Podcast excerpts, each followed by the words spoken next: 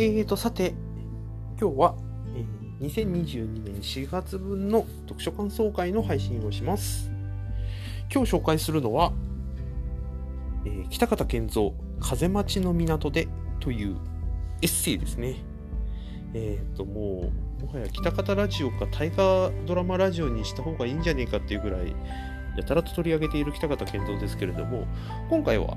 えーと、作品というよりはエッセイの方の紹介になりますね。しかも、えー、北方健三のかなり初期の頃のエッセイになりますね。えっ、ー、と、いつだ？これ、1999年か発行が。なので、今からもう20年以上前。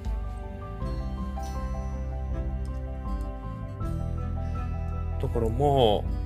本当にデビュー当初の話が結構書いてある。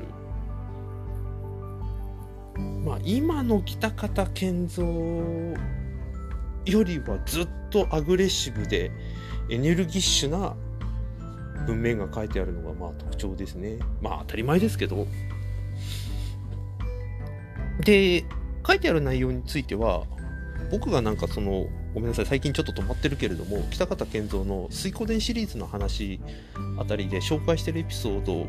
の原点になっているところが中心になってます。えー、どういうことかというと、ご本人がその歴史小説に進出していく、まあ、歴史小説とか、まあ、正確に言うと時代小説ですけれどもそのジャンルに進出していく中で、えーと、日本を題材にするものだとちょっと限界があるというふうに思ってたところから中国史にご本人は作品を移行していくんですけれどもその前段階それこそ三国志を書く前もしくはその三国志を書いてるあたり書いた後の話なんかが一応メインに、時期的にはメインになってます。これも北方健三の水湖伝の回のところで紹介したんですが、三国志を書き下ろしでおそらく2ヶ月とか3ヶ月に1冊みたいな超ハイペースで書いてることで、まあ、ご本人は相当なんていうか自信をつけた部分があるというふうにこの本でも書いてあるんですがなぜそういうことを書くに至ったのかそもそもハードボイルド作家なんて北方現在言われてるけれども、えっと、どういう経緯でそのジャンルに踏み入っていったのかみたいなことが書いてあります。で、まあ、あの、本人のその、なんていうかな、豪快な見た目とか話し方のイメージと本当に裏腹に、まあ、苦労の連続みたいなものが本当にたくさん書いてある。僕はだからこのエピソードを講演会とかで聞いて、一層この北方健三の作品にどっぷりのめり込んでたんだなっていうことを改めて思い出しましたね。で、あの、ハードボイルド作家ってよく本人言われてるんですが、あのこれは結果そうなってついてきたっていう話の方がやっぱりこの本人の話を聞くと明確になりましたね。別にそこを本人が目指してきたわけではない。むしろ本人が一番書きたかったのは純文学だったっていう話がまさにここの本を読んではっきり見えてきたというかその純文学っていうことを書きたくていろんな作品を書いて持ち込んでみたんだけれどもまあ北方さんからすると本当に理不尽な理由で却下され続けてきていた。で却下され続けてきていたことへの何て言うかなモチベーション、俺はもっと書けるはずだみたいなモチベーションと、まあ年齢から来るバランスみたいなもの、そして自分の同年代の作家がまあデビューしていっていたりっていうことの焦りももちろんあったし、もうちょっと言うと実際に書いてる作品を見た時になんか愕然とする本も出会ったりしてたみたいですね。ただもうこのなんていうかな、現実と理想との狭間みたいなところで本人があがいていた結果、本人はいくつかの転機を迎えていきます。で、その転機を迎えてきた中で、少しずつ書いてき、えーと、書き切ってきたっていう充実感を持って書いていたものが先ほどお話ししたハードボイルド作品っていうジャンルを要するに出版社側が決めていくという流れになっていくんですね。これは繰り返しになっちゃいますけど別にそのジャンルを本人が書こうと思っていたわけではなく結果北方健三という作家が書いたものがハードボイルド作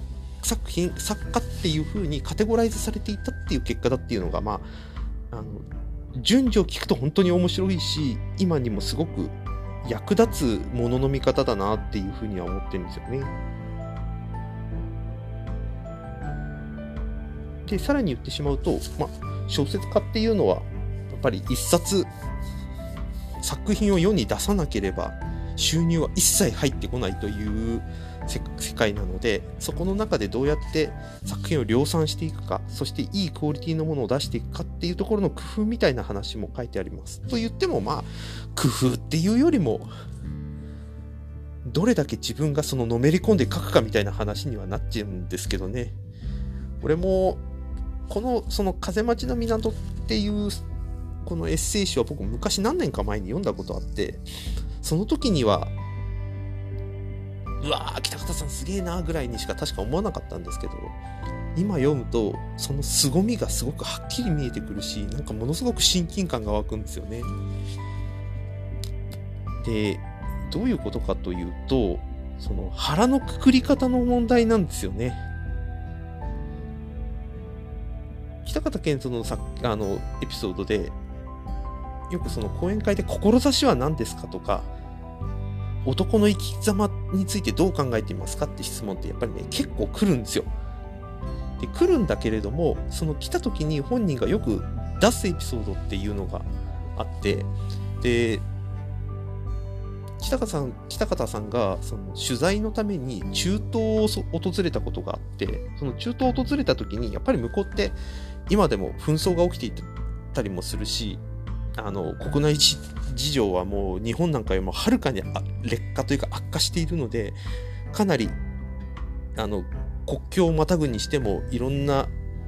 関門とかを通らなきゃいけないし本当に疑われてたらあの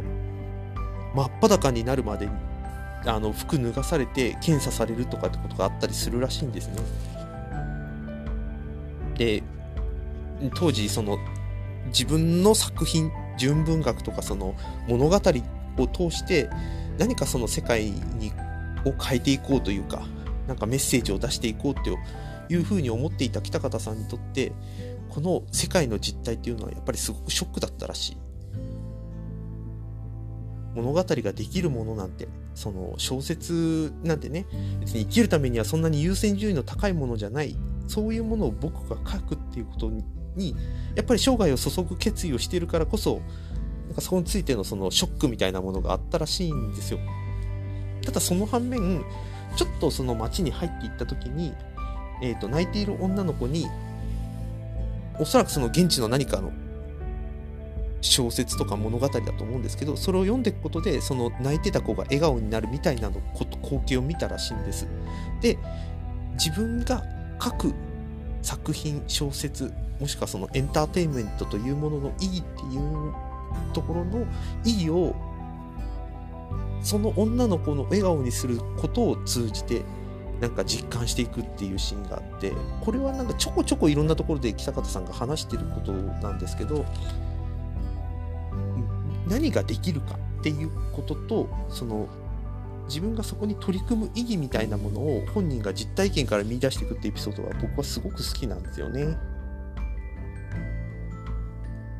だからこそ自分がどこにエネルギーを注ぎ込めるのかっていうことがうんと社会的文脈のみにそこを置くとやっぱり苦しいんだろうなと。さっきの小説でいうところの、えー、じゃあこの小説を読めばみんなが幸せになりますか？みたいな